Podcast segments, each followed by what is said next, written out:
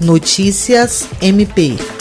O Ministério Público do Estado do Acre conseguiu, por unanimidade, junto à Câmara Criminal do Tribunal de Justiça do Estado do Acre, provimento ao recurso de apelação interposto pelo promotor de justiça Teutônio Rodrigues Soares Júnior, visando a reforma de sentença proferida pela segunda vara do Tribunal do Júri em face do condenado Marcelo Lopes Souza pelo crime de homicídio doloso contra a vítima Sebastiana Soares Moreira de Oliveira e lesões corporais em Ezion de Souza da Silva, Maria da Conceição, Francisco Rodrigues da Silva e Lucenir Osório da Costa. A apelação do MPAC foi julgada procedente e a sentença foi reformada para aumentar a pena, inicialmente fixada em sete anos e seis meses de reclusão em regime semiaberto, para 11 anos e três meses em regime inicialmente fechado. O crime ocorreu no dia 28 de março de 2015 em Rio Branco. Consta nos autos que o réu conduzia o seu veículo com excesso de velocidade